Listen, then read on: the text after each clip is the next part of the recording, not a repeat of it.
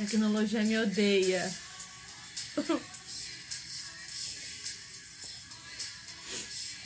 Ai, gente, a tecnologia me odeia. Me odeia. Eu fui mostrar para vocês o fone que meu marido me deu. O marido me deu um fone, ó, sem fio, para eu poder mexer no meu cabelo, sem destruir as coisas. Eu tava falando com a minha amiga Ilka, que veio me dar um beijo. Quando eu encostei no fone, ele desligou minha live. Ai, gente, a tecnologia me odeia. Eu acho que eu não tenho é, como lidar com a tecnologia. Eu já tô velha, entendeu? Eu não, não tenho. Quero saber se meu áudio tá bom. Quero saber se o meu vídeo tá bom. Quero saber se eu estou muito ou extremamente bonita. Quanto tempo a gente não se vê? Faz muito tempo que eu não faço uma live aqui, gente. Vocês sentiram minha fala? Eu espero que tenham sentido. Eu tô trabalhando muito no meu TCC. E eu tô num projeto novo com o pastor Anderson do jornal e nós, nós, nós estamos muito alucinados. Tá tudo bem? Eu vou chamar meu amigo para entrar pra gente conversar hoje sobre maldição hereditária. Hoje vai ser pesado. Deixa o Michel entrar. Meu amigo! Querida Viviane, como é que você tá? Tudo bem? Eu tô ótima, graças a Deus. E você, que bom que você voltou. Exatamente, né? O Instagram me disciplinou, né? Como um, um bom pai disciplina o filho. Ainda não sei por quê, né, que aconteceu isso, mas fui bem disciplinado, fiquei um tempinho fora e já voltei. Eu acho que se nós não somos perseguidos, nós não estamos fazendo o que devíamos estar. Pode ser. Ai, meu amigo, é um prazer te ter aqui comigo de novo. Eu quero que você se apresente mais uma vez para a gente começar o nosso papo hoje, porque bastante gente chegou aqui no meu canal e uh, provavelmente ainda não conhecem pérola, a joia preciosa que você é. Então, eu quero que você se apresente e a gente vai começar. Eu quero, eu quero aprender com você hoje. Eu não sei nada de maldição hereditária. Eu quero que você me ensine tudo a respeito disso, tá bom? Fica à vontade. Bom, primeiro agradecer você pelo convite, né? Uma honra estar aqui com você, sempre conversar contigo é um privilégio. Sempre aprendo muito com você, né? Sabe tudo, Viviane sabe tudo. Podem continuar seguindo e acompanhando os seus conteúdos, que são maravilhosos, né? Inclusive, hoje um amigo meu falou assim: você vai participar de uma live com a Viviane? Eu falei, você conhece ela? Eu falei, sim, sigo ela e tal. Eu conheci através do pastor Anderson. Eu falei, ah, que legal e tal. Um amigo que trabalha comigo. Não sabe. Aí eu falei, não, ela é minha amiga, pode falar. Se quiser um autógrafo, eu te dou. Eu, eu, eu consigo para você. Bom, mas tirando as brincadeiras, é, eu me chamo Maico Custódio, né? Sou músico, trabalho com música e sou seminarista pela Igreja Presbiteriana do Brasil faço seminário no Martin Butzer, né? Todo mundo conhece, é um seminário bem conhecido aqui no Brasil, diretor o professor Franklin Ferreira. E Deus tem me dado a oportunidade, a honra de servi-lo, seja na área da música, no meu trabalho, como na área da palavra também, na, na igreja, é, ensinando teologia, aprendendo com os irmãos, enfim. E também tem essa, essa um, é o perfil, né? O nome é perfil aqui também no Instagram, chamado Música Café Teologia, né? Café porque eu adoro café, música porque eu sou música. A gente fala muito de culto, fala de música, fala de louvor, fala de tudo isso a respeito dentro da perspectiva bíblica, também da perspectiva reformada, né? Que é a fé que eu sigo. E falamos muito de teologia. Eu costumo falar que a nossa a proposta aqui na, na, na página, no perfil, é falar de cosmovisão cristã, ou seja, todas as áreas da nossa vida à luz da palavra de Deus. Bom, falei muito, é por aí. O Michael, ele é uh, trompetista, não é, Michael? Perfeito. Na Orquestra Sinfônica da Marinha do Brasil, no Rio de Janeiro, é isso? É, é, a banda sinfônica, isso mesmo.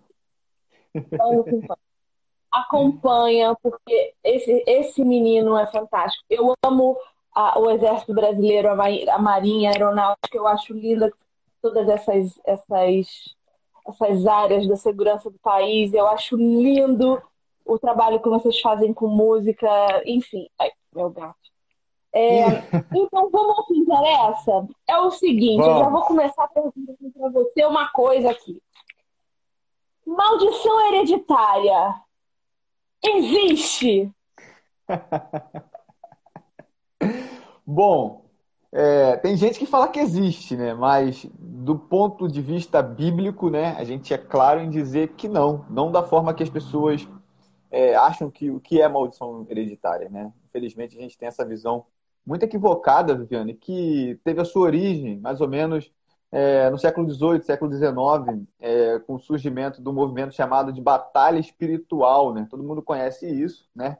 É bem famoso, não só no Brasil, mas também foi muito famoso nos Estados Unidos, né? Teve lá como precursor um ministro presbiteriano chamado Charles Finney, depois, é, enfim, progrediu toda a história do pensamento aí da ideia da batalha espiritual, que não envolve só a maldição hereditária, né? mas envolve questões também de legalidade espirituais, objetos amaldiçoados, mapeamento hereditário, confissão positiva, que é muito conhecida aqui também no meio das nossas igrejas, né? essa ideia de determinismo, enfim.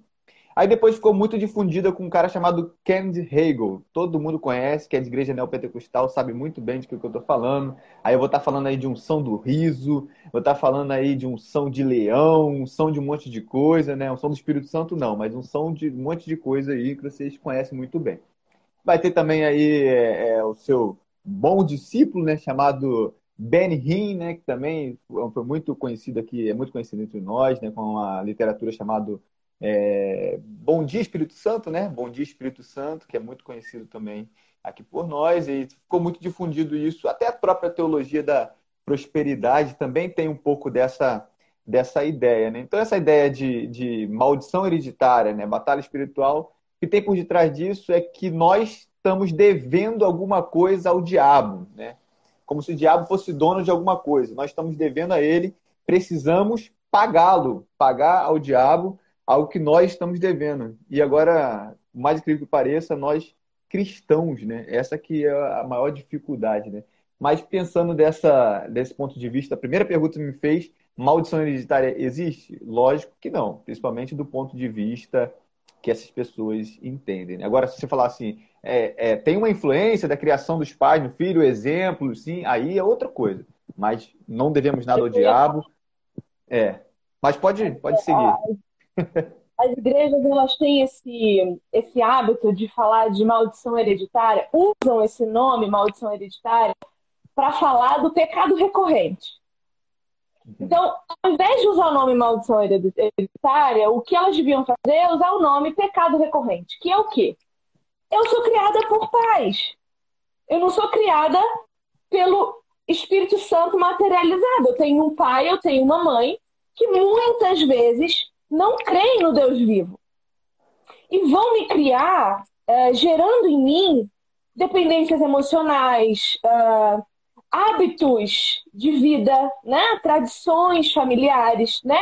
Então, eu acho que ao invés de maldição hereditária, nós repetimos tradições familiares que também envolvem o pecado. Então, se o meu pai é alcoólatra, óbvio que a gente tem uma, uma genética que se altera com alguns vícios, né? É comprovado, por exemplo, que o uso excessivo da cocaína, o uso excessivo do crack mudam, alteram o nosso gene e quimicamente ele vai levar o gene do vício dessa droga para os filhos. Isso não é uma maldição, isso é físico, né? E a gente está falando de um organismo vivo que muda, né? Que evolui, que se transforma. Agora, eu, se eu sou criada, por exemplo, por um pai que na infância começou a beber e desenvolveu o vício, eu vou ver esse homem bebendo em casa. E eu vou normalizar, normatizar muitas vezes o uso dessa bebida. Então não é que Satanás me fez beber. Não, eu vi meu pai bebendo. Meu pai foi a minha referência de, de adulto, referência de comportamento, referência de maturidade. E eu vou repetir os comportamentos dele. E isso não só no vício. A maneira que eu como, a maneira que eu falo. Eu sou muito parecida com minha mãe. Se eu estiver do lado de minha mãe, você vai, vai ver que eu sou muito parecida com ela. Porque o jeito dela falar, ela fala grande, ela fala alto, né? E eu sou assim. Eu vou repetir. Do mesmo jeito, eu fui criada pela minha mãe para ser uma mulher muito forte, muito determinada, o que me levou ao pecado do autocentrismo, egocentrismo, feminismo e todas essas idolatrias do coração. Então, quando a gente fala de maldição hereditária, a gente está falando de um determinismo que não existe. O que existe é uma repetição de pecado. E quando a gente chega nas igrejas, as igrejas estão falando de uh, maldição hereditária, o que, que eu entendo? Eu passei por isso, tá? Numa igreja presbiteriana. Ixi. A gente fez um curso de. Uh, que chamava Vida Nova, que você tinha que passar por uns processos lá para fazer parte da membresia da igreja. E um desses processos era você anotar num papel todos os seus pecados pregressos. Uh, outras religiões que, que tinham uh, envolvimento com outros deuses, uh, divórcio, alcoolismo, droga, tudo isso. Você tinha que anotar no papel e fazia-se uma oração para a quebra desses pecados. Só que olha como a gente escolhe mal as palavras que usa e acaba criando doutrinas que não são bíblicas. O que, que essa igreja tinha que dizer para nós? Olha, hoje você está se preparando para nascer de novo. Porque você vai ser batizado, porque você vai ser, né, é, é ou vai virar membro da, da, da, nossa igreja. Eu, na época, estava é, ainda me preparando para o batismo. O que, que eles deviam dizer para mim? Olha, você precisa reconhecer seus pecados. Você olhar para trás, ver tudo que você já fez, vamos analisar? Com quantas pessoas você já transou? Você carrega com você os pecados que você fez na prática desse, desse sexo. Quantas pessoas você magoou? Quantas você ofendeu? Vamos lá pedir perdão? Né? Então, não é maldição hereditária. A gente não tem que olhar para trás e pensar numa maldição. Porque em Cristo, todas, não uma, ou duas, ou dez, mas todas as coisas se fazem novas. Inclusive o pecado que eu pequei ontem. Né? Fala, mais. E o de amanhã, e o de amanhã também. E o amanhã também, exatamente. É, né? Não, mas perfeito o que você está falando, né? Teve até um rapaz aqui que eu não estou conseguindo ver, porque minha tela está um pouquinho danificada, que citou o Êxodo 25, né? Que é justamente a, ao segundo mandamento onde as pessoas que acreditam em maldição hereditária, Viviane, vão se basear, vão, vão basear a sua doutrina na própria Bíblia, né? Só que um pouquinho fora de contexto, se eu pudesse citar essa, essa passagem para a galera que está vendo aí, é Êxodo 20, é, a partir do, do verso 4, né? Que é o 4, o 5, vou parar no 5, depois vou, vou mostrar um pouquinho do 6 que a gente sabe muito bem que se a gente não vê cada texto dentro do seu contexto, é muito complicado porque a gente não entende aquilo que está sendo colocado no seu todo, né? Então, se você tirar algum, botar lá no seu carro, posto todas as coisas naquele fortalece, você não vai entender o que o Paulo está dizendo dentro daquele contexto, né? Então, é importante a gente analisar isso aqui. Por exemplo, ele, ele, o rapaz citou aí que é onde é, é, é colocado a, a doutrina, né? Aí está escrito assim: não farás para ti imagem de esculturas, nem semelhança alguma do que há em cima dos céus, nem embaixo da terra, nem nas águas debaixo da terra. Não adorarás, nem lhe darás culto.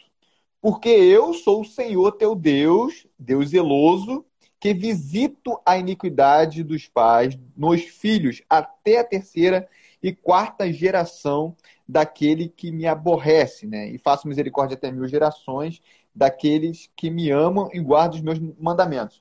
Primeiro que o, camarada ele, ele para aqui, né, no versículo, e ele fala assim: Ah, tá vendo aqui, Mike, Viviane? Tem audição sim, ó. Deus visita é, a iniquidade dos pais nos filhos até terceira e quarta geração. Tá vendo? Tem sim, tem maldição hereditária.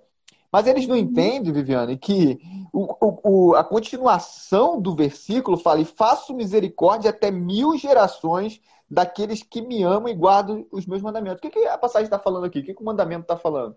está falando que Deus visitará a iniquidade dos, do, é, dos pais nos filhos, caso eles, como você bem falou, repliquem as suas iniquidades.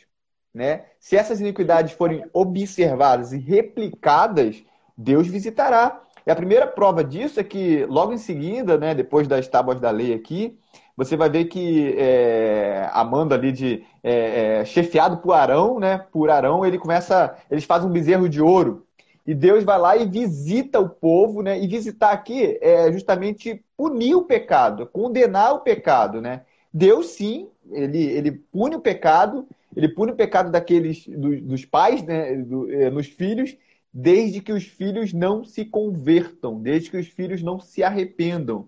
Então, se o filho observa bem, como você falou, a conduta do pai e permanece nessa conduta, com certeza há aí uma maldição. Mas essa maldição não é simplesmente uma maldição como a gente compreende.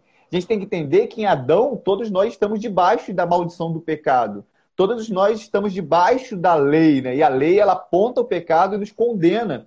E aí todos nós precisamos de um, de um libertador, de um, de um salvador, né? Então é, é bem claro isso. Se for ver aqui no versículo 6, ô Viviana, na, na, na seguida, por exemplo, aqui, ele fala assim: faço misericórdia até mil gerações daquele que me amam e guardam os meus mandamentos. Ou seja, é, a, a, a, graça de Deus, o amor de Deus, as suas misericórdias, né? São infinitas, né? Porque se contar mil gerações aqui, isso aqui é uma frase hiperbólica, né? Essa é uma hipérbole, porque se contar mil gerações, vai dar até o fim do mundo, né? Mil vezes 40, 40 mil anos aí mais ou menos, e o tempo tem muito mais que 40, do que a gente nem chegou perto do, do ano 40 mil, né? Então vamos pensar assim, o favor de Deus é infinito, né? Como diria Paulo, onde abundou o pecado, superabundou a graça. Então, não há maldição alguma para aqueles que se convertem né, aos caminhos do Senhor e toda maldição é quebrada. Quando a gente pensa em maldição hereditária, a gente anula completamente Jesus. Se a gente Perfeito. acredita que existe uma maldição hereditária, é, a gente anula completamente a graça. E a única pessoa que pode nos amaldiçoar é Deus. Não é alguma coisa que eu faço que me amaldiçoa perante os homens. Mas o meu pecado me coloca debaixo da, da maldição que Deus já colocou sobre Adão. Se a gente for olhar lá, a, é, Gênesis 3, tá lá o que Deus disse. É, é aquela a maldição que nós estamos submetidos é a maldição de Deus que vai falar para nós. Ó. Ó, o Senhor diz a, a serpente que é uma condenação, né? O Senhor condena a serpente e a mulher diz: multiplicarei sobre modo o sofrimento da tua gravidez, em meio de dores darás à luz filhos, e o teu desejo será para o teu marido ele te governará. Então, veja, a gente tem aí uma maldição que, que foi dada a Eva, que é a dor de parto, que a gente não tem como sair dela, e a, o teu desejo será para o teu marido, ele te governará. Que eu sempre digo que esse, esse desejo aqui, se a gente for analisar o contexto do original, está dizendo o desejo de domínio, o desejo de governo. É a mulher sempre tentando dominar e governar o homem. Então, essa maldição aqui, a gente só consegue quebrar em Jesus. Perfeito. Eu só consegui deixar de ser a Viviane endemoniada, que queria controlar o seu marido a todo custo, quando eu encontrei Jesus que disse para mim: submeta-se. Não só o seu marido, mas antes a mim. E a gente tem a maldição que Deus deu ao homem, que visto que ele atendeu a voz da mulher e comeu da árvore, então maldita seria toda a terra por causa dele. E em fadigas obterás dela o teu sustento durante os dias de tua vida. Essa é a maldição que a gente não consegue sair. Se você não trabalha, você não come. Né?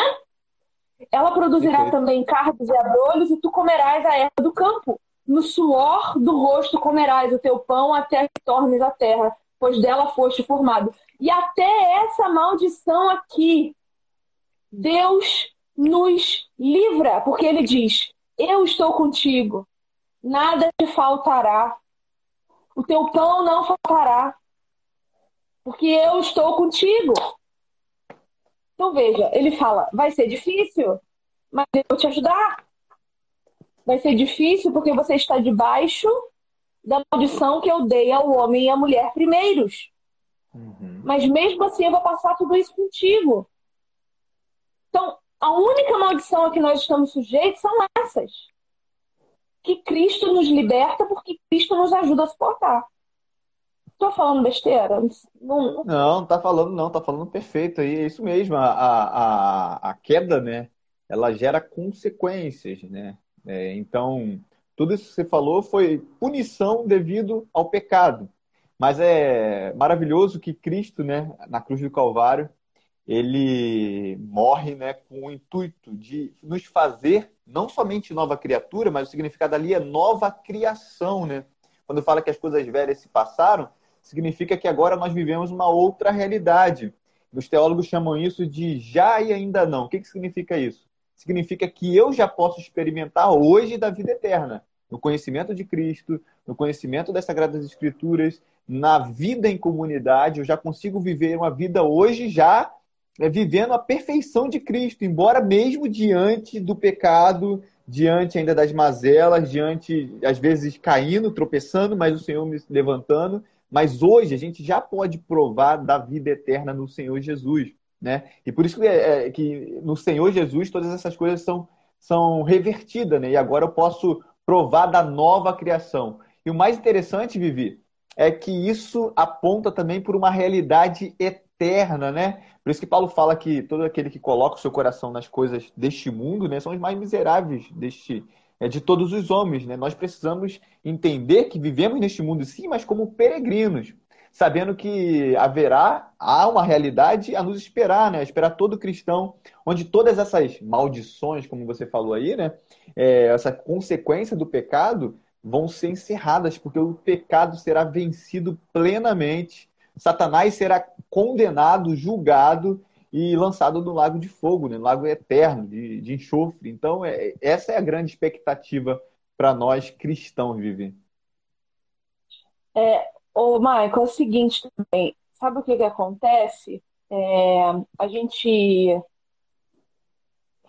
vê o, o crente usando a maldição hereditária uhum. como justificativa para o seu pecado. Então, assim, a mulher, por exemplo, a mulher não consegue se dar bem num relacionamento.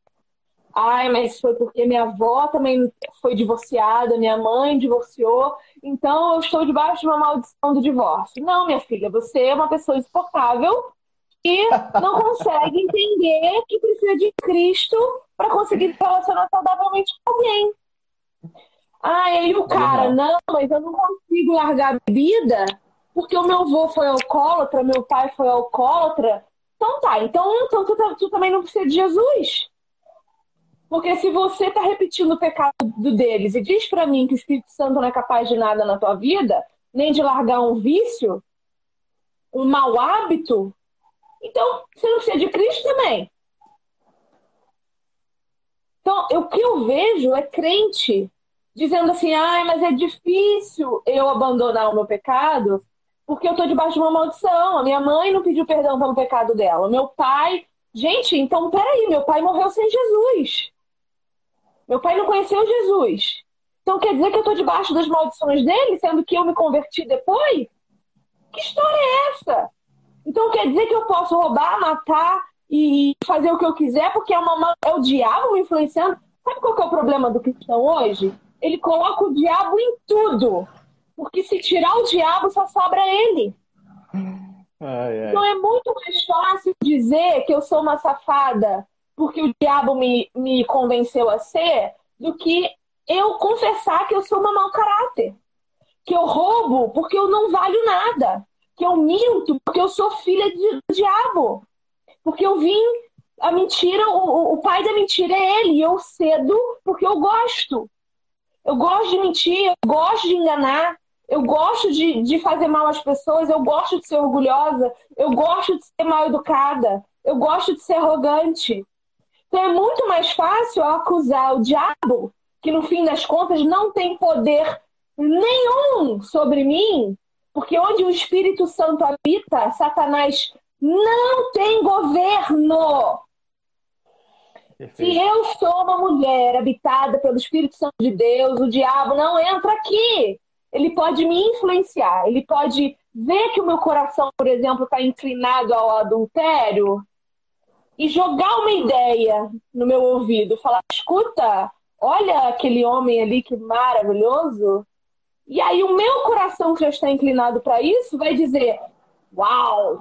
Realmente maravilhoso. Agora, o diabo não tem culpa se eu vou lá, se eu decido sair da minha casa escondido do meu marido para um motel com outro cara. Diabo não tem nada a ver com isso, sou eu decidindo coisas ruins. Então, se eu digo que eu não consigo deixar um mau hábito por causa de uma maldição, eu estou culpando Satanás de uma coisa que ele nem tem responsabilidade. Ocupando seus pais, né? Exatamente. Eu estou anulando a cruz de Cristo. Eu estou anulando completamente tudo o que Jesus fez. E essa, esse ponto aí que você citou, Vivi, é, de que nós que somos habitados pelo Espírito Santo, né? Como nós que somos habitados pelo Espírito de Deus, Deus, né? É, é, um em essência, né? Da, da, da essência de Deus Pai, da essência de Deus Filho.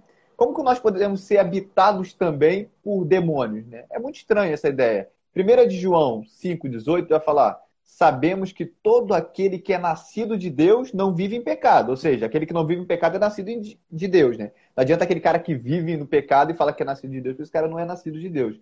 Aquele, e esse aquele com A maiúsculo, né? Que nasceu de Deus, quem é esse aquele? Jesus, o guarda. E o maligno não lhe toca. Ou seja, dentro desse ponto, Vivi, é impossível alguém ser dominado por Satanás ou dominado por qualquer demônio, sendo um cristão verdadeiro. Porque um cristão verdadeiro tem a presença do Espírito Santo do Senhor que lhe conduz em todos os passos, transformando, santificando. Eu não estou falando que nós não pecaremos, não é isso que eu estou dizendo. Estou dizendo que nós, habitados pelo Espírito Santo, sentiremos vergonhas pelo nosso pecado e a cada dia é, seremos transformados pelo poder do Espírito, mudando de vida, reconhecendo nossos erros, nos arrependendo a cada dia, a cada manhã, para que Deus nos faça a cada dia mais santo até o dia maravilhoso, até o dia grandioso, que é o dia do Senhor, né? Vivi, e, e você estava citando aí o ponto da, da que muita gente culpa, né, os pais. Isso não é novo. Você pegar lá Ezequiel 18, né? O povo de Israel já fazia isso, já, já culpava os seus pais. Ó. Olha o que, que diz Ezequiel 18, né? 18, versículo 2, né? fala assim: Que tem de vós, vós que acerca da terra de Israel proferis estes provérbios, um ditado que eles estavam dizendo. Os pais comeram uvas verdes e os dentes dos filhos é que se embotaram? Ou seja, eles estavam aqui agora na Babilônia, né, no exílio, Ezequiel é um profeta do exílio, e eles estavam falando, ué, poxa, a gente está passando por isso tudo aqui agora, mas nós não fizemos nada. Quem fez foi os nossos pais, não fomos, não fomos nós, né? Essa é a argumentação a, a, a argumentação é essa: existe maldição hereditária, é isso que o povo de Israel está falando. E o interessante é a argumentação de Deus aqui através dos prof... do, do, do, profeta, né? No versículo 3 ele vai falar assim: opa, vocês estão equivocados. Êxodo 20 não é isso, não. Ó, tão certo como eu vivo, diz o Senhor Deus, jamais direis este provérbio em Israel. Ou seja, vocês não podem dizer isso, que vocês estão é, comendo muita feijoada e está dando dor de barriga por causa dos seus pais, ou comendo muito chocolate e ficando gordo por causa que os seus pais comeram chocolate. Não, você não pode dizer isso não. Eis que todas as almas são minhas, como a alma do pai, também a alma do filho é minha. A alma que pecar, essa morrerá. Deus falando aqui, né? Isso é muito interessante. Ou seja, a alma que pecar, essa será responsável pela sua morte. Os pais não têm nada a ver com isso, né? Se você for lendo aqui, seguindo no capítulo, dos versículos 5 ao 8, você vai ver uma série de, de características, né? De um homem justo. Ele fala que não pôs um homem justo e fazendo juízo e justiça, né? Aí fala várias características, não come sacrificado, é, carne sacrificada, ou seja, um homem realmente que cumpria a lei. O versículo 9, a conclusão disso: um homem que cumpre a lei, um homem que vive nos caminhos do Senhor. Versículo 9: andando nos meus estatutos, guardando os meus juízos, procedendo retamente. O tal justo certamente viverá, diz o Senhor Deus. Ou seja, o justo viverá porque cumpriu a lei aqui, andou nos caminhos do Senhor. Né? Aí o versículo 10. É? Para Adão, Deus diz assim: certamente morrerá. Comendo do pecado, pecando, certamente você morrerá. Morrerá. E aí Deus vem e diz: olha só, a alma que peca morre. Mas aquele que me obedece, que me ama, que me teme, certamente viverá. Exatamente. Olha que lindo. Perfeito. Não, e na, e na, sequência aqui você vai ver que ele vai botar aqui no versículo 10 a 13 um outro homem, aí esse homem já é um, um, um, pai que gerou um filho ladrão, né? Derramador de sangue e tal, tal, tal, tal, um cara que oprime o pobre, cheio de transgressões. Aí no versículo 13 ele vai chegar à conclusão: não viverá.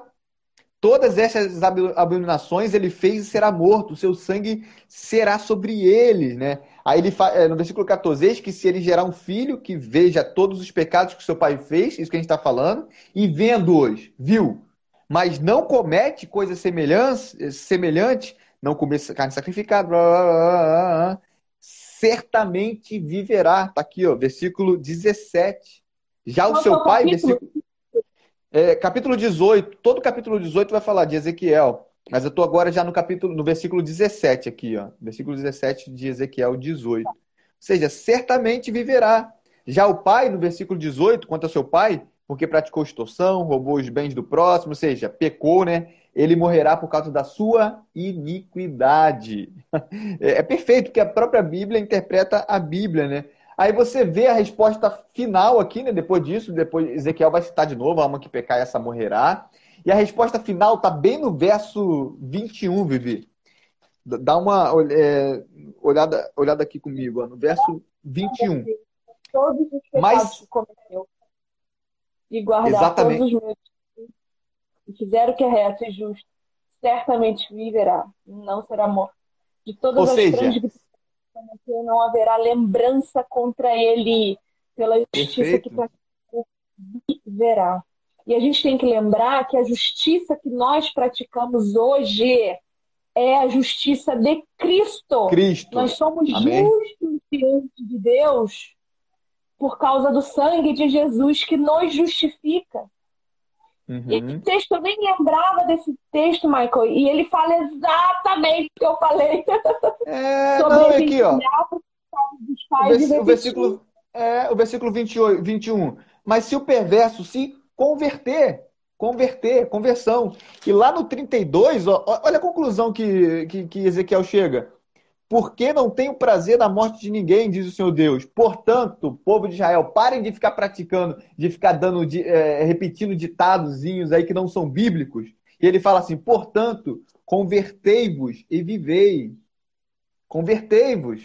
Ou seja, a solução aqui para essa essa, essa maldição hereditária, entre aspas, esse ditado antibíblico que eles estavam é, é, proferindo, é a conversão.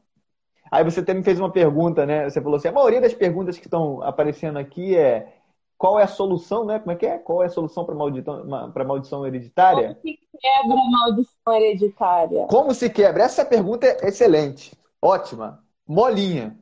Conversão. Quebra toda espécie de maldição hereditária converteu, o homem olhou a obra de Cristo Jesus, e aqui no, Novo no Antigo Testamento todos eram salvos pela obra de Cristo Jesus. Se você não sabe disso, saiba agora, por mais que Cristo não tivesse aqui ainda no tempo, mas a Bíblia é bem clara que o Cordeiro foi morto antes da fundação do mundo. Logo, aqueles que não viram a Cristo, mas é, creram na promessa, assim que o autor de Hebreus vai falar, Deus lhe imputou isso por justiça, né? Porque eles olharam para aquele que haveria de vir. Em teologia, a gente chama isso de visão prospectiva, olhar para frente, para aquele, para o cordeiro. Toda morte aqui de sacrifício que tem no Antigo Testamento, né? Tudo isso que tem aqui aponta para Cristo Jesus. Não é o cordeiro que, ma que, mata, que mata.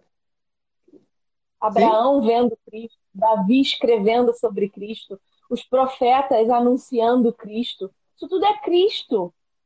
Tudo, tudo é Cristo. Cristo já estava lá. A, a, a, árvore da vida no jardim já era Jesus. O jardim foi, eu, eu costumo dizer que o jardim foi feito de maneira plena e perfeita já para a cruz de Cristo. Perfeito. Já para que ele fosse nós. Isso é, isso é belíssimo. Então, assim, ó, é, uma outra coisa importante para a gente entender que não existe isso de uh, maldição, uma maldição que te persegue, como um demônio que te segue, que isso não existe, porque assim, nós nascemos com um senso de moralidade que Deus põe em todo ser humano. Por isso que até o não crente sabe que matar é errado. Por isso que até o não crente sabe que estuprar é errado. Nós temos esse senso de moralidade. E muitas pessoas, mesmo sem a conversão, conseguem olhar para os pecados de seus pais e não repeti-los. Conseguem olhar para trás e não repetir as mesmas coisas que seus pais fizeram. E isso também é uma, uma, uma quebra de paradigma. Né? A gente tem que parar de falar maldição hereditária, porque isso não é real. A gente tem paradigmas que nos foram incutidos na mente na nossa criação e que nós repetimos a força do hábito mesmo. Se você cresce comendo feijão por cima do arroz, você não vai virar um adulto que come feijão por baixo do arroz. E é simples assim. Eu fui criada no Rio de Janeiro falando palavrão até. Para mim, palavrão era meio de comunicação. Sem falar palavrão, eu não conseguia nem me expressar. E para mim estava tudo bem. Até que me converti, li na palavra de Deus, que Deus não gosta que a gente fale com palavra torta. Precisei me reeducar. E de vez em quando ainda falo alguma coisa, que é muito difícil. Tu é carioca, tu sabe como é que o carioca a cada 10 palavras, 12 é um palavrão. Então é reeducação. Ai, mas eu, eu sou uma pessoa amaldiçoada porque minha mãe falou palavrão a vida toda, então eu nunca vou conseguir falar de, parar de falar palavrão. Mentira que você está contando para si mesmo. Você não para porque você não quer. O Espírito Santo está aí para te ajudar. A cruz de Cristo está aí para te ajudar. Que falta? A misericórdia de Deus está aí também, louvada todas as manhãs. E eu estou dando exemplos ridículos para você entender como é ridícula essa história de maldição hereditária. Assim como não tem fundamento nenhum uma pessoa dizer para mim que foi a uma igreja pregar e expulsou três demônios de um cristão. Que, que, que, cristão é esse que tem demônios dentro dele? Onde habita a luz, não pode habitar a treva, a palavra é clara. Que teologia é essa, gente, que, que a gente está aprendendo na igreja? Que teologia maluca é essa, baseada num êxtase, baseada numa emoção sem sentido, baseada num, numa manifestação física de uma espiritualidade mentirosa, que só serve para enganar, enganar trouxa.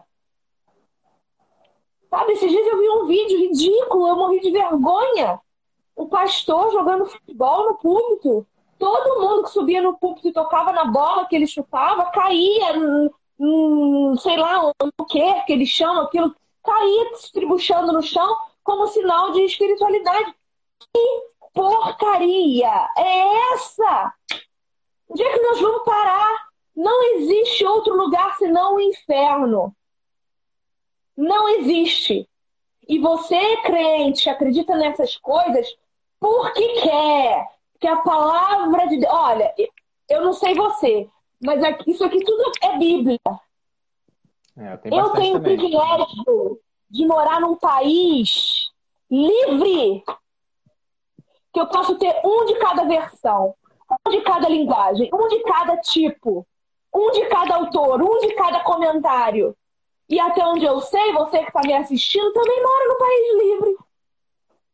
Por enquanto. Então, se tu não lê Bíblia, é porque não quer. Por enquanto. Justamente. o versículo trazer à memória aquilo que traz esperança, daqui a pouco vai fazer muito mais sentido para nós quando a gente não tiver mais a Bíblia para ler.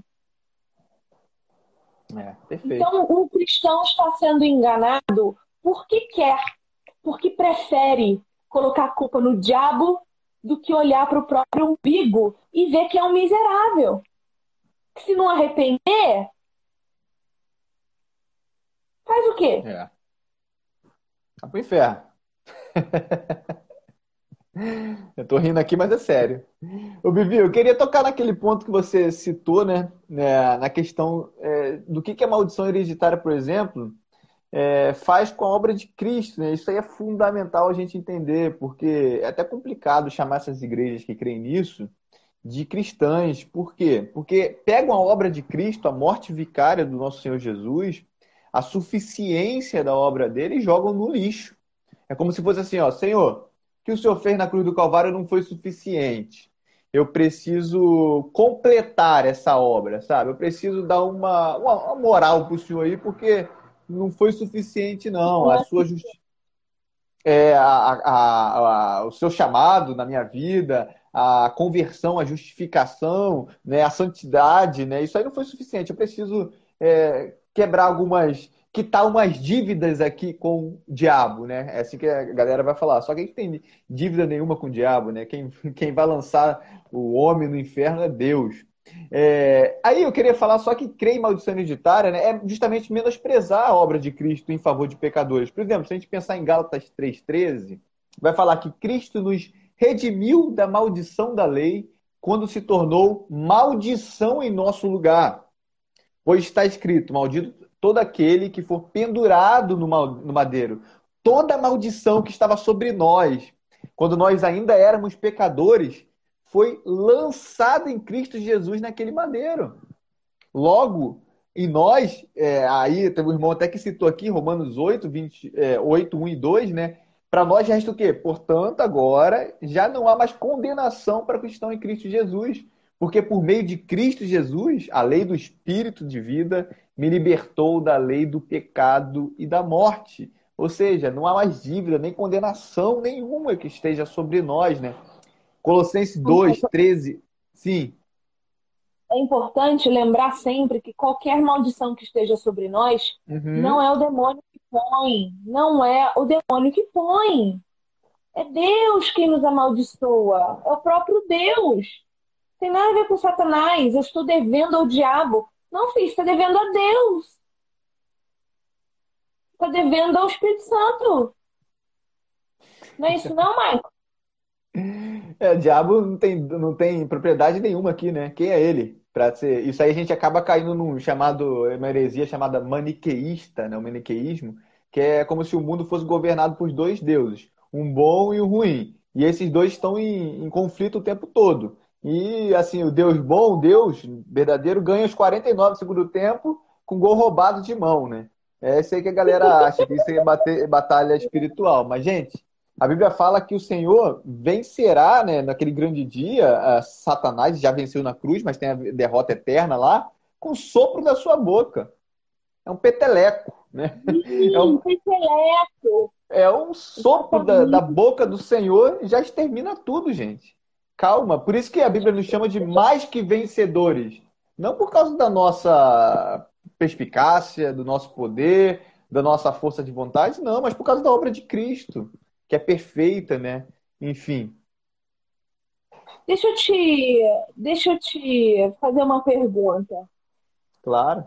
Eu acredito que exista uma batalha espiritual, mas não, claro. não a nível. É, é, é uma batalha de mim para comigo, do meu espírito para com a minha carne. É lógico que quando eu estou fazendo a obra de Cristo, existe uma ação perversa que tenta me, me segurar, que tenta né, me, me, me conduzir para outro lugar. Nisso você crê também. A gente não pode falar de batalha espiritual num nível Deus e o diabo, porque isso não existe. Deus não tem adversário.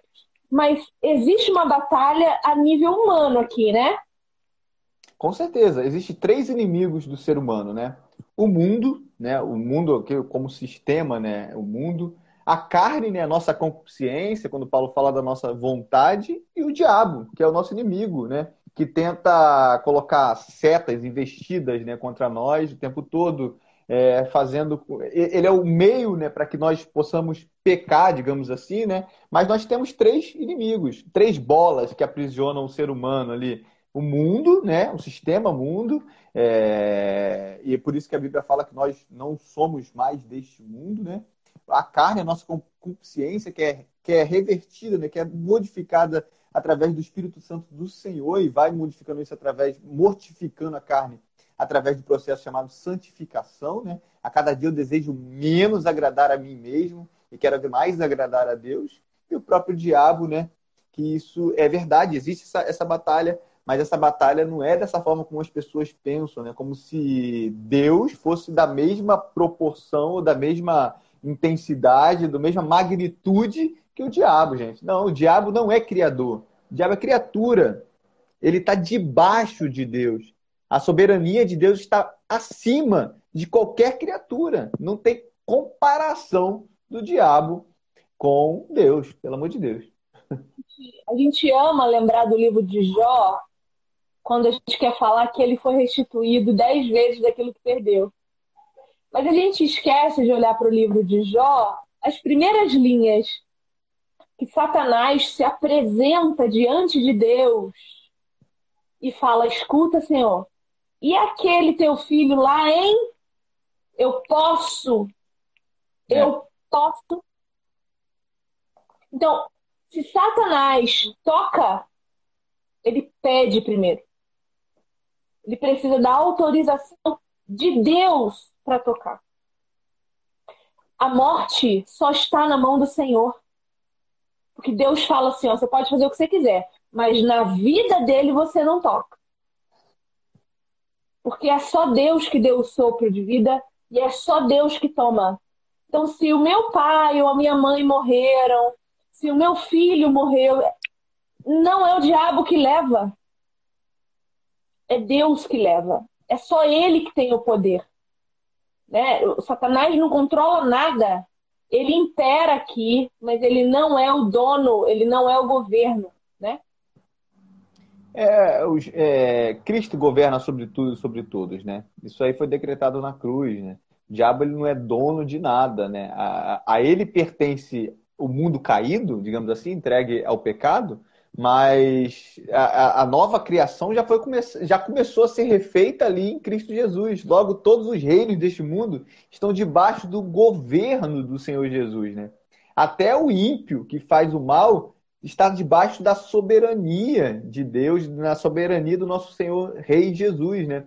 E esse reino ele vai ser estabelecido, né? A gente, já, a gente sabe que esse reino já começou a ser estabelecido, mas ele vai ter a sua perfeição, né? a sua completude naquele grande, na Nova Jerusalém, na cidade santa, né? na cidade do nosso Senhor. Então, é, a gente sabe muito bem que todas as coisas pertencem a Ele. Colossenses fala isso, né? Que todas as coisas pertencem ao nosso Senhor Jesus. E, e, e, no, no fim dos tempos, a gente sabe que Jesus vai amarrar Satanás, né? Então, não, não tem guerra. Não tem Deus contra Satanás. Não, não é Satanás tentando fazer alguma coisa enquanto Deus não volta e não manda ele parar e não, não amarra os bracinhos dele. É simples.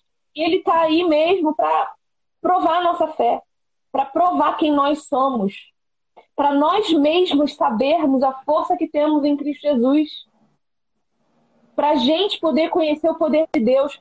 Satanás só tem ação sobre nós para que nós possamos ver com clareza o poder e a soberania de Deus. O ímpio e, e a... Sim. só existe para a gente conhecer verdadeiramente o amor. E a maior prova disso, que Satanás tem poder nenhum, né? É que nós hoje somos livres para pregar o Evangelho. E não somente pregar o Evangelho, mas as pessoas podem ouvir o Evangelho e receber ao nosso Senhor Jesus de maneira livre, né? Você lembra que no Antigo Testamento isso não era assim. A revelação tinha sido dada a Israel. Israel que era o detentor, digamos assim, da, das boas novas.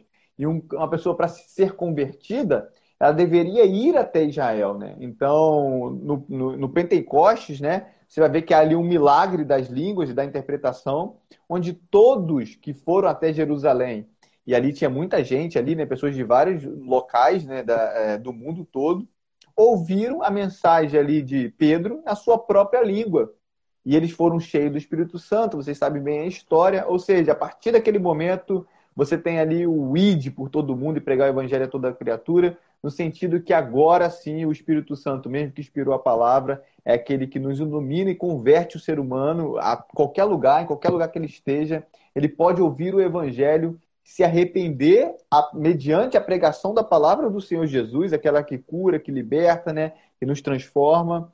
E a partir daí, qualquer maldição é quebrada. E essa chave, vamos dizer assim, essa cura de maldição, está nas nossas mãos, que é a palavra. A palavra de Deus. Ela cura qualquer maldição, ela penetra no coração, ela sonda os corações E a partir daí, o ser humano ele cai em si. E aí ele vê que ele está em viver o tempo todo em pecado e necessita de um Salvador. Se não for a pregação da palavra, né? Por isso que Paulo também vai falar, né? Como virão se não há quem pregue?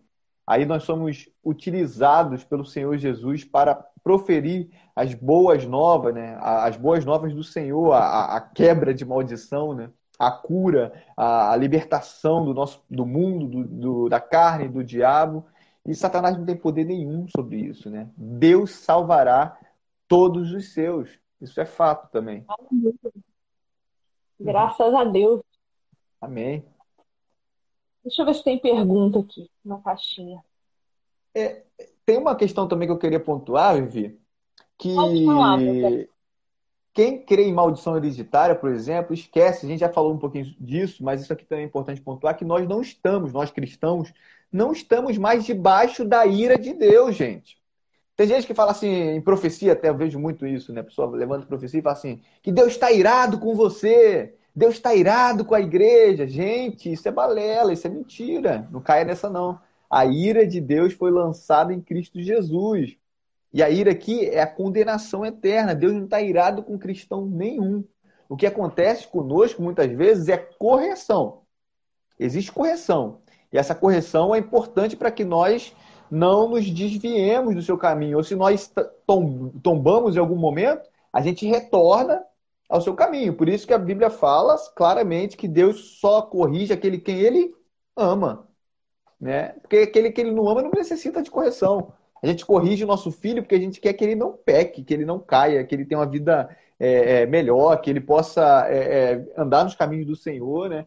E logo, o que Deus faz conosco é correção muitas vezes enviando algum tipo de doença ou fazendo algum tipo de coisa que possa nos fazer. Até C.S. Lewis vai falar que o sofrimento é o megafone de Deus, ou seja, é no sofrimento que Deus brada e fala assim: meu filho, se volta para mim, eu sou o único caminho, hein?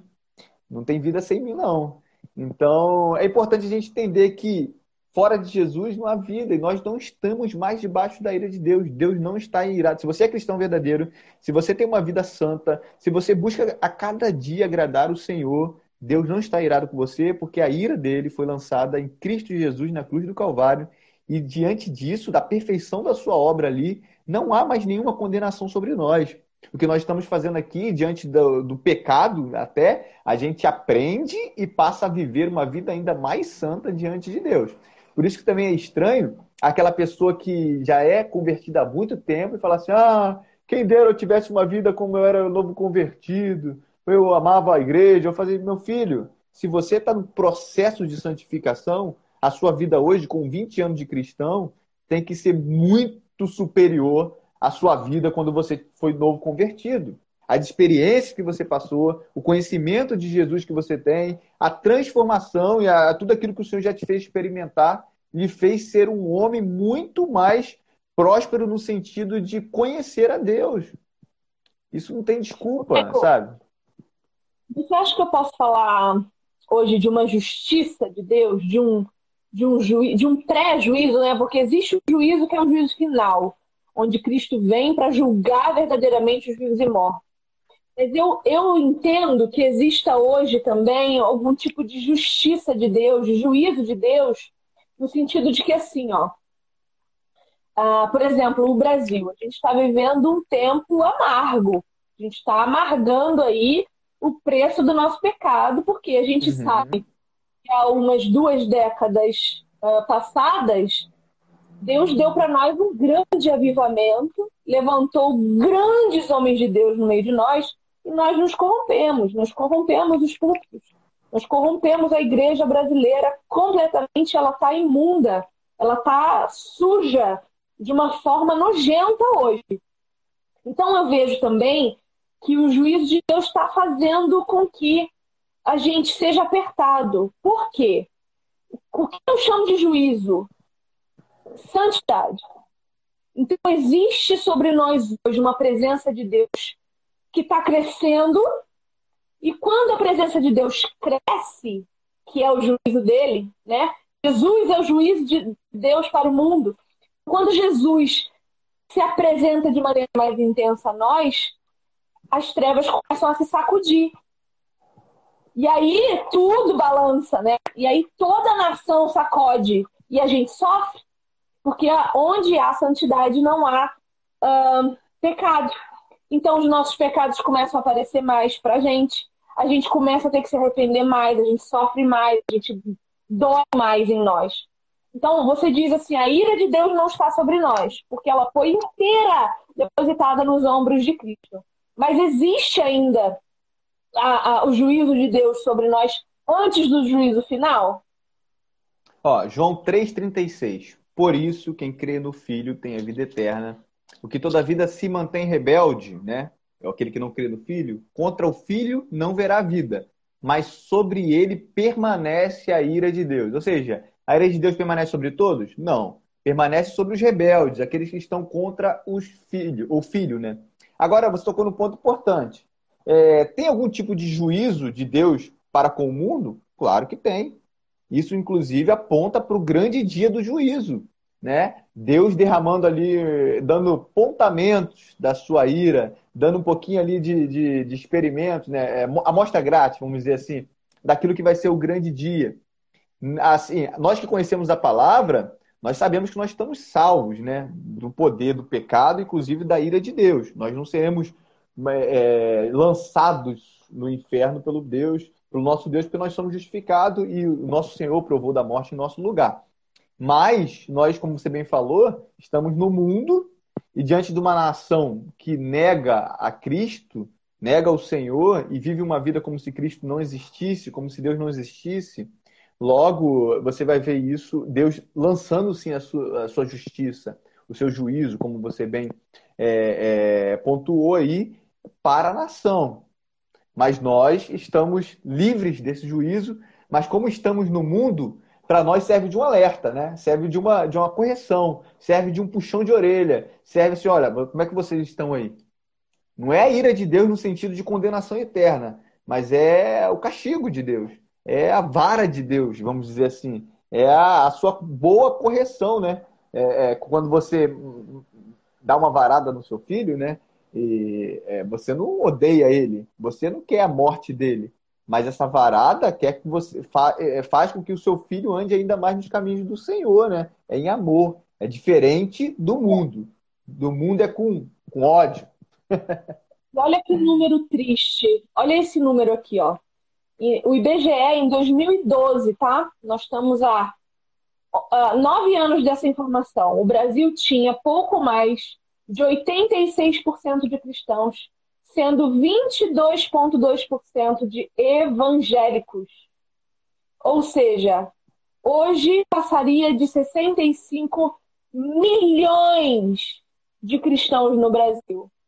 Aonde estão essas pessoas? Eu conheço, contando na palma da minha mão, cristãos verdadeiros que moram perto de mim. Onde é que está essa gente? Esses 65 milhões? Bom, a, a irmã está perguntando aqui uma coisa que eu quero falar com você. Ó. Uma vez um pastor falou para mim que se eu não me voltasse para Deus, Deus iria tocar naquilo que eu mais amava, que no caso era o meu irmão. Ele ia tirar a vida do meu irmão se eu não servisse. Isso pode acontecer? Deus pode punir alguém tocando um membro da sua família? Ai, gente, já pelo amor de Deus. Já falou que, que já tá cansado de dizer que não, né? Que isso, né? O pastor tinha que tomar uma surra. Né, agora, aquilo, né? Deus toca em quem ele quiser. Né? Ele mata quem ele quiser, ele tira a vida de quem ele quiser, ele, ele adoece quem ele quiser, ele cura quem ele quiser, e ainda assim, ainda que ele nos mate, né? Nós temos vida. Amém. É o que o Jó falou, né? O Jó falou isso. Ainda que o Senhor me tire a vida, a minha vida não se, não se resume ao que eu tenho aqui. Se o Covid me atinge, eu, Deus livre guarde, é, morra amanhã, eu sei que eu sou peregrino aqui, a, morte já foi vencida na cruz do Calvário. A morte já Não, foi vencida. Que, olha que interessante, o dia mais terrível de Deus que Zacarias vai profetizar, o dia terrível do Senhor, foi o dia que Jesus nasceu. Então a vingança de Deus para o mundo é Jesus. É Jesus. É o amor de Cristo na cruz, a justiça de Deus. Sabe? A, vingança de Deus não é como a nossa vingança movida por raiva, por ódio, por rancor. A vingança de Deus é movida por amor, por graça e por misericórdia. Então a gente não pode viver a partir do medo, porque o medo não muda a vida de ninguém. O que muda é o amor. É nós darmos de frente com Jesus, olharmos para Ele e vermos o amor que Ele tem por nós. É isso que tem que nos constranger, é isso que tem que nos mudar, nos transformar verdadeiramente e nos e nos fazer entender que o nosso pecado nos afasta desse amor, nos afasta desse Deus maravilhoso. Sabe, o meu pecado tem que ofender primeiro a mim. Como eu sou capaz de pecar contra um Deus desse, que me ama, que me, que me, que me acaricia, sabe? Que me faz cafuné na hora de dormir. Porque, olha, eu não sei o teu Deus, sabe, Michael?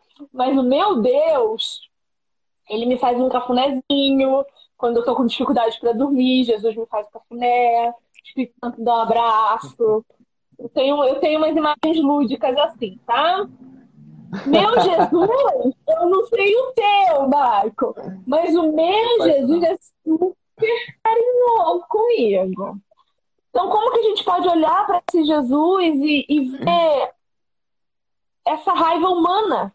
É atribuir a Deus atributos nossos quando a gente devia estar fazendo o contrário, atribuindo a nós o caráter de Deus para que nós sejamos verdadeiramente santos. Perfeito, né? Quando a gente conhece esse Deus, mais próximo ainda nós queremos estar dele, né?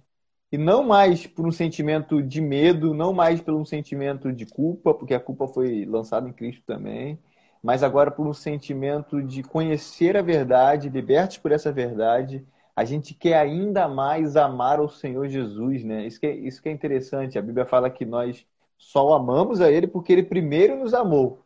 Mas, em compensação, quando nós somos atingidos por esse amor e Ele nos recebe em seus braços, a partir daí, a nossa resposta a esse amor é que a cada dia eu quero mais e mais amar o Senhor Jesus, né?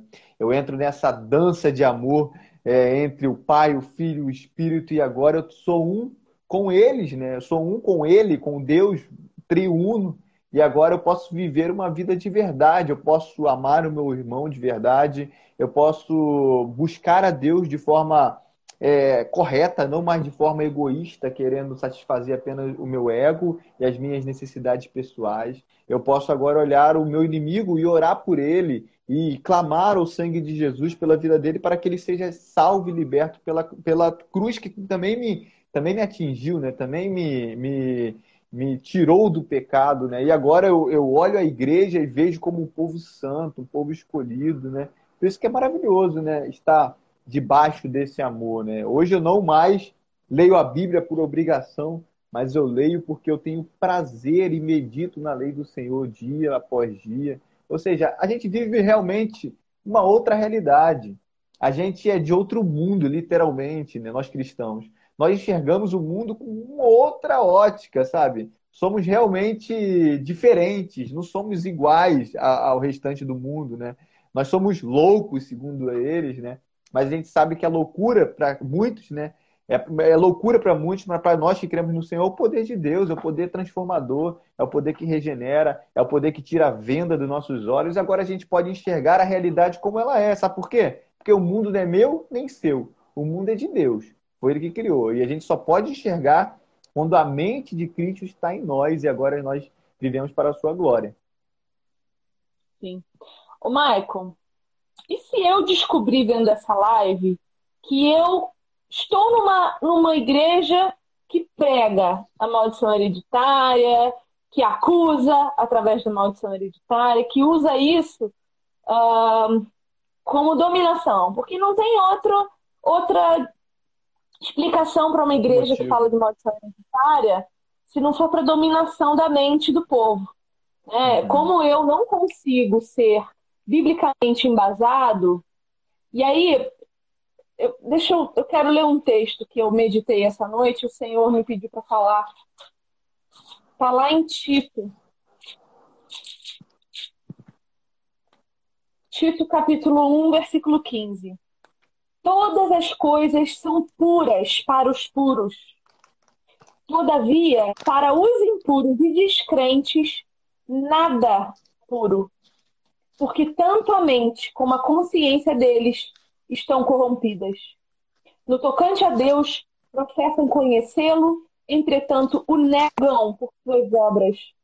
É por isso que são abomináveis, desobedientes e reprovados para toda boa obra. Eu estava meditando esse texto às duas horas da manhã, o senhor falou comigo. Porque o que, que acontece? Para aqueles que não entenderam o evangelho plenamente, todas as coisas são impuras. Todas. todas. Ah, então eu não posso mais ouvir música secular porque é de Satanás. Ah, então eu não posso mais assistir o jornal porque é de Satanás. Ah, eu não posso mais andar na rua e falar com quem não é cristão. Eu não posso mais uh, ter comunhão com um irmão que é, que é católico, por exemplo. Eu tenho um dos meus grandes amigos é católico e a gente partilha da mesa juntos. Isso quer dizer o quê? Que a gente se ama, partilha da mesa. Só! Não quer dizer que eu vou acreditar nas coisas que ele acredita ou vice-versa. Entende? Então, o que, que eu vejo? Eu vejo uma igreja manipuladora que por ser ignorante na doutrina de Deus, por não ter entendido o que Cristo veio fazer aqui, precisa encontrar recursos de dominação.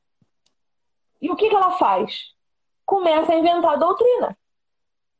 ela vai inventar a doutrina da maldição hereditária, ela vai inventar a doutrina da cobertura espiritual, ela vai inventar a doutrina da paternidade espiritual, ela vai inventar a doutrina sei lá, tenho até medo de parar para pensar que eu vou lembrar de um monte.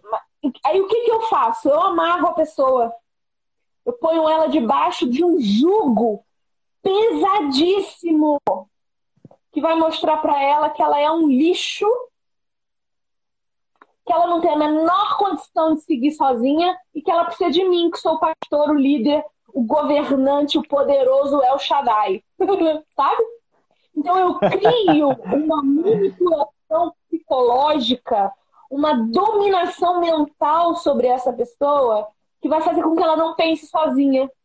E por que, que eu não quero que ela pense sozinha, Michael? Porque ela vai ver que eu não sei que eu estou ensinando muito bem. Ela vai ter a liberdade de me questionar aquilo que eu não vou saber responder. E não vou ter humildade de dizer que não sei ela vai ler a Bíblia porque ela vai se apaixonar tanto por Jesus que ela vai ter vontade de aprender e vai saber mais do que eu. E ela vai embora da minha igreja. E ela vai levar com ela o que tem de mais valioso na vida dela para mim: o dízimo. Então, se eu sou uma pessoa que estou numa igreja dessa hoje, assistindo essa live, descobri que o meu pastor está tentando me dominar, eu acho que tem duas interpretações que você pode ter. Primeiro, olha as obras desse pastor. Não estou falando de obra social, não. Falando assim, esse pastor ele, ele faz por ignorância, porque realmente ele não sabe mesmo, porque ele é muito humilde, sei lá. A gente sabe que existem pessoas tremendamente de Deus, mas que têm pouco entendimento, por ignorância mesmo, por analfabetismo funcional. Ou essa, ou essa pessoa está usando isso para te torturar e te, te, e te dominar, e não te fazer livre em Cristo Jesus. Porque existem essas duas situações, né? O que, que tu acha, Michael? Ah, tem um, um, ponto, um ganho muito grande da reforma protestante. Não sei se os irmãos sabem, mas uma das coisas que a reforma trouxe para nós é uma coisa chamada sacerdócio universal de todo cristão. O que isso significa? Significa que todos nós, cristãos, somos capazes, através da iluminação do Espírito Santo, de ler a Escritura e entender a Escritura. Porque o Espírito que, é, que inspirou os apóstolos a escrever, os profetas, é o mesmo que nos ilumina. Logo, o pastor, pastor algum, tem superioridade na interpretação da Bíblia em relação à membresia. Isso não existe. Nós precisamos sim é, nos submeter aos nossos pastores, precisamos sim estar submissos à nossa liderança, sim. Porém, meus irmãos, agora grave isso aqui desde que elas se mantenham fiéis às sagradas escrituras. Você não deve satisfação a pastor algum que não é fiel à palavra. Porque se esse pastor não é fiel à palavra, você não tem que ser fiel a esse pastor. Porque você é fiel ao pastor desde que ele esteja ali pastoreando as ovelhas do Senhor Jesus. Se ele não faz não isso dele, de maneira né? fiel, não dele, as ovelhas não são de. Eles são, eles são como se fosse ali um bom, bons mordomos, né? Estão ali desempenhando um papel é, que foi designado pelo Cristo, né? É isso que Jesus fala para Pedro: Pedro, você me ama? Tu me amas? Então pastoreia minhas ovelhas. As ovelhas são de Jesus, não é de Pedro. Pedro não é um, um, um, substituto de Jesus aqui, né? Como diz a doutrina católica. Não, negativo, pessoal. Então você não deve satisfação a pastor nenhum se esse pastor não, não é fiel às escrituras. Como é que você vai saber isso? Estudando as escrituras, né? O sacerdócio universal de todo cristão. Logo, Vivi, se eu estou numa igreja que prega maldição hereditária, normalmente o pacote vem junto, não é uma igreja só que fala maldição hereditária, o resto está tudo fiel à Bíblia. A gente já mostrou que a maldição hereditária ela nega a suficiência da obra de Cristo. A gente já mostrou que ela vai totalmente de encontro com a graça do Senhor, com a morte vicária, a morte no lugar, no seu lugar e no meu lugar, no lugar de pecadores. Uma igreja dessa pode ser uma igreja verdadeira? Uma igreja que não prega o evangelho de forma fiel? Se você descobriu isso através da iluminação do Espírito Santo na sua vida, lendo a, a Sagrada Escritura, meu irmão, procure uma igreja bíblica. Procure uma igreja que seja fiel à palavra, para que lá você possa crescer de modo verdadeiro. Porque fora da palavra do Senhor não há verdade. Como você pode crescer de maneira é, é fiel? Você pode enxergar o mundo da maneira como Deus enxerga, sem as Sagradas Escrituras, sendo infiel àquilo que o Senhor lhe trouxe, lhe deu, né? Logo, isso é impossível. Nós precisamos entender que, como a maldição hereditária, ou essa ideia toda que a gente falou aí de batalha espiritual, né, que veio dessa ideia da, da batalha espiritual, ela fere os princípios do solos Cristos, ela fere o princípio do solo escritura, os cinco solas, né, como um todo, que é ali a síntese da nossa fé, da fé protestante. Essa igreja não pode ser uma igreja é, cristã verdadeira, né? E eu não estou querendo menosprezar, não estou querendo entrar em guerra, nada disso. Estou falando da Bíblia, aquilo que a Bíblia fala, aquilo que o Senhor nos manda, que é estar numa comunidade saudável, uma comunidade que prega o Senhor Jesus, e não somente prega o Senhor Jesus Cristo, mas este crucificado e ressurreto pelo poder do Espírito Santo, ascendeu os céus e um dia voltará para nos buscar. Enfim, o que dizer além disso? O que dizer além disso? Não há nada mais que eu possa acrescentar. Nada.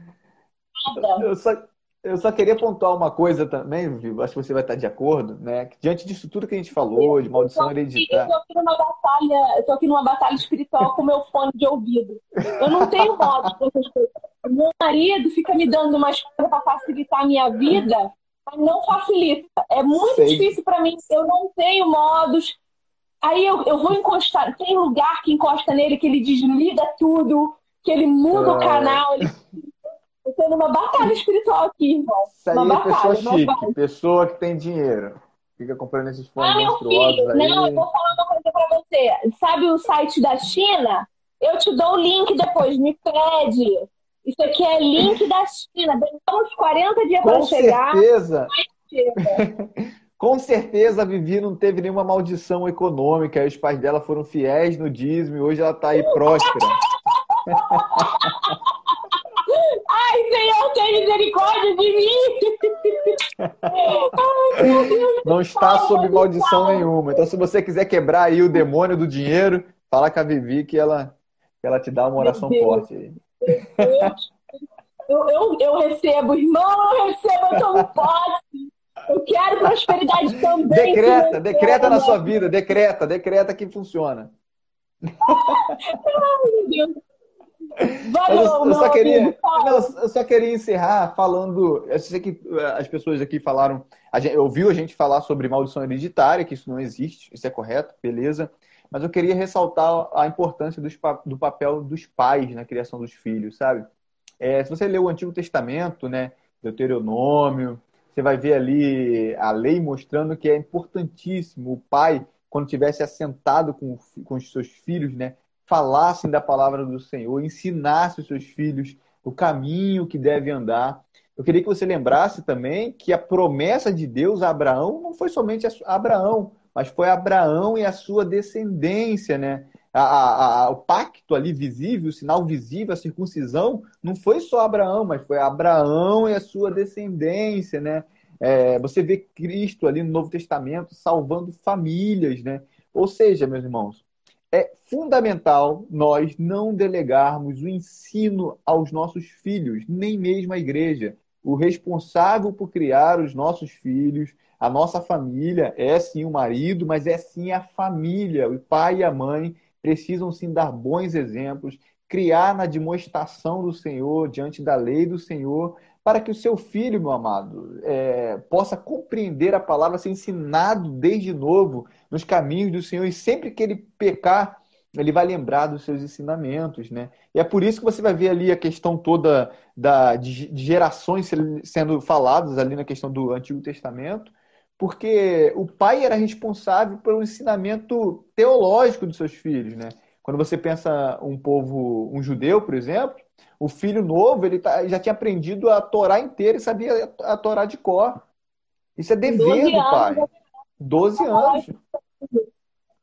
Pois é, então, é, não existe maldição hereditária, mas a, a, a tendência dos nossos filhos replicarem as nossas ações são muito grandes, sabe? São muito grandes.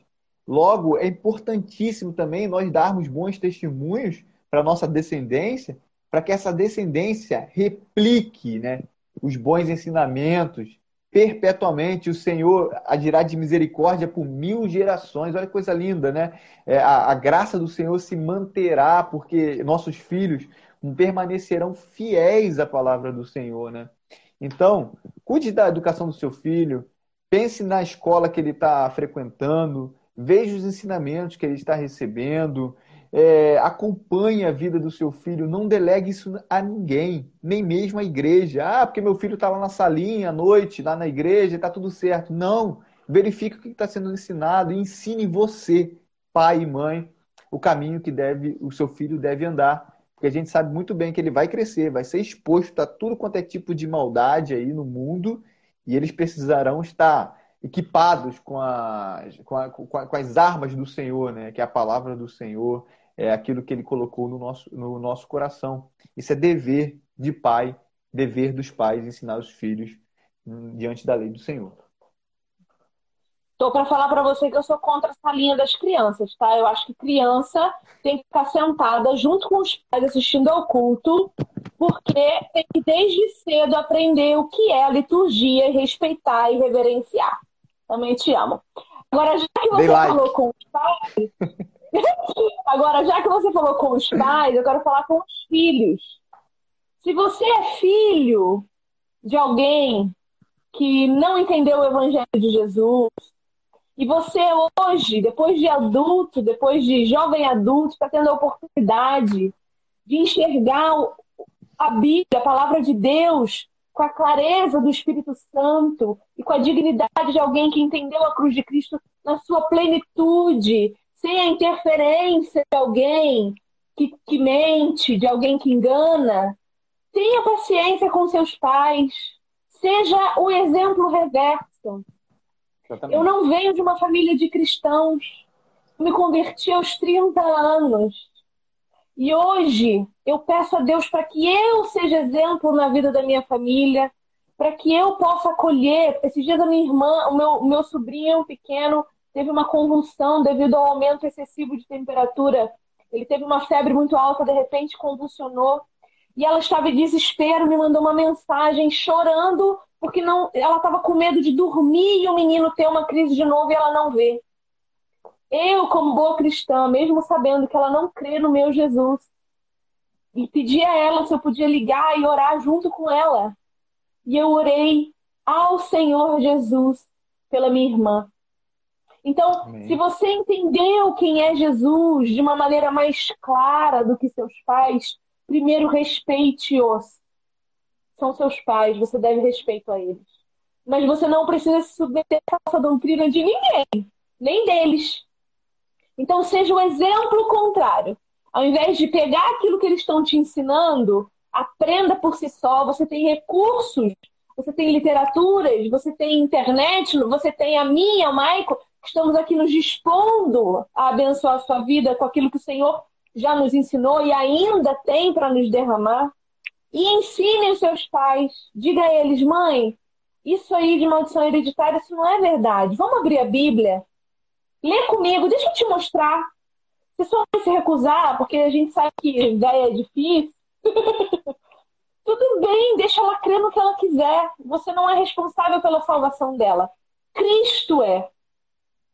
Mas permita que Cristo também use você como evangelista na sua casa. Certo? Então é isso. Nós terminamos, queria... Michael. Você tem que dizer eu queria, eu queria te agradecer, cara, por a oportunidade, para mim, a oportunidade de estar aqui na, no perfil da Viviane Enes, né? Milhões de seguidores aqui, falando um pouquinho é, da graça do Senhor, falando do Evangelho. Eu, se me permita, pedir os seus seguidores aí, se você gostou dessas coisas que eu andei falando aqui, gostou da gente, né? Ó, dá uma moral lá, segue lá o nosso perfil.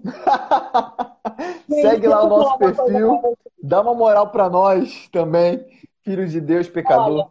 Olha, tem uma coisa que eu respeito muito, muito, é quem me honrou quando ninguém mais honrava.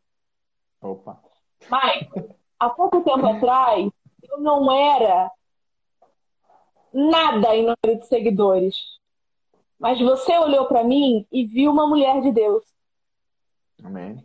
E eu fico muito emocionada quando eu penso nisso, porque eu acho que as pessoas que roem o osso com a gente, elas merecem também comer o filé. Eu ainda não estou no filé, meu irmão. Mas um dia eu vou estar. E se você quiser estar comigo, sentado à mesa, você estará, você, sua esposa e sua família. Se um dia Deus me levar um pouquinho mais longe e eu conseguir te levar comigo, e digo mesmo para você, tá? Não esquece de mim quando Deus te levar longe, não, tá? Opa! ai, ai. é um cara que sempre me recebeu muito bem, que sempre me acolheu, me respeitou de uma maneira que eu não tenho palavras para descrever sabe? Você acreditou no que eu estava fazendo quando ninguém acreditava. Hoje as pessoas acham que por eu ter um número X de seguidores, eu tenho autoridade para falar sobre alguma coisa. E a gente que está aqui do outro lado, a gente sabe que isso não é verdade. A gente só tem autoridade porque Deus permite que tenhamos, porque Ele tem misericórdia de nós, é porque Ele nos dá o sacerdócio dele. Ele nos dá a autoridade dele para que nós sejamos mordomos. Então eu te agradeço muito por ter começado comigo quando eu não tinha, sei lá, nem dois mil seguidores eu tinha, e você olhou para mim e falou: não, não importa. Não importa onde essa menina está. Essa menina tem o que dizer e eu vou dar ela a oportunidade. E foi você que me convidou para uma é live. É então, se hoje eu estou tendo a honra e o prazer de retribuir, é porque você Amém. plantou, meu não tem a ver comigo, tem a ver com o Senhor Jesus. E o meu perfil está aberto para você. E olha, você que é meu seguidor, vai lá seguir o Michael, porque ele é maravilhoso. E a mulher dele, gente, é linda aquela mulher. Isso é verdade. Michael, Isso aí, ó, foi a maior verdade que a gente falou até aqui agora. que mulher Mas... incrível você tem. Incrível e... ela, linda Vivi, é, você falou, falou é, realmente, minha mulher é incrível. É, é, você está falando isso tudo aí, eu lembro que é, muitas vezes aqui no Instagram, né? Eu fiz pessoas criarem Instagram para fazer live comigo, que eu queria o conteúdo, aquilo que ela teria é, a falar, né? As pessoas, muitas delas não tinham nem Instagram. Aí falou, não, eu vou usar o Instagram de outra pessoa. Aí falou, não, vou criar aqui um, Instagram. Aí não tinha seguidor nenhum. A gente fazia live para oito pessoas ou nove pessoas no máximo que ficavam ali com a gente. Mas o mais importante é que quantas pessoas estejam aqui conosco, enfim, é maravilhoso falar para 100 pessoas, mil pessoas, a gente sabe disso. Mas se uma pessoa apenas ouvir essa mensagem aqui, ouvir esse estudo, essa abordagem que a gente falou aqui sobre o Evangelho do Senhor, aquilo que realmente purifica, santifica, cura, salva, liberta de toda maldição, e enxergar com os olhos do Evangelho, a gente já pode dormir feliz e contente, porque nós fomos canais de bênção, para pessoas compreenderem ainda mais as verdades do Senhor. E isso não tem preço que pague. Exatamente. Exatamente. Graças a Deus. Muito obrigada por ter vindo. Obrigada. E até a próxima, né? Porque você sabe que quando o bicho pega, eu corro para você e falo, Marco, vamos fazer uma live problemática. Ah, é um prazer. E se eu não souber do tema, eu estudo, pesquiso, faço alguma coisa aí para que a gente possa aprender juntos. Amém. Deus te abençoe. Obrigada pela aula que você deu hoje aqui. Obrigado. Se o pessoal quiser, eu tenho aqui, eu fiz um material é, em PDF, eu posso passar para a galera aí. São 10 páginas aqui que eu fiz de estudo, mais ou menos, sobre esse tema. O pessoal pode, pode pedir aí para Viviane que eu repasso para ela e vai ser bom que vocês tenham não material pede para mim, uma... não. Não, não, não, não, não, não, não, não pede para mim, não. Vai lá no Michael, pede, pede ele, manda direct para ele. Não vem pedir nada para mim, não, porque eu não tenho nada a ver com isso. Vai lá Ó, no perfil do Michael. Mas pega uma dessas caixinhas que ela bota aí por dia, todo dia tem uma caixinha nova. Sugiram temas aí pra gente fazer uma live aí que eu tô, que eu tô amarradão em fazer live. Beijo grande, Vivi. Fica com Deus, gente. Beijo, mãe. Até. Beijo Obrigado, pessoal. Falou, manda um abraço ao esposo também. Tchau, tchau. Obrigada. Tchau.